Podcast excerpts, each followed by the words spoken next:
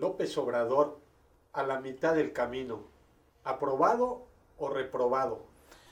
Supongamos que ya es el medio tiempo, está en los vestidores el presidente Andrés Manuel López Obrador y bueno, es un buen momento para hacer un alto en el camino.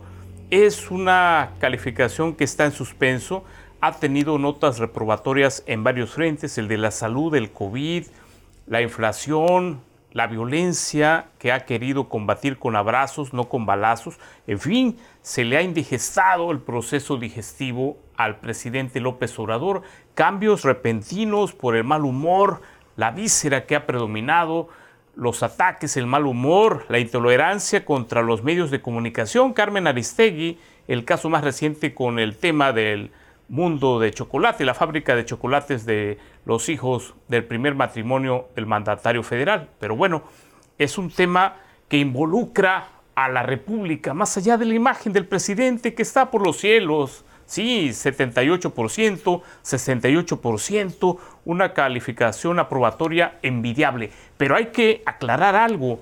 Popularidad, aceptación, aclamación no son sinónimo de efectividad o de destreza en el arte de gobernar uno puede ser muy popular, pero los números reales, los números fríos, los datos duros pueden ser y son en este caso reprobatorios.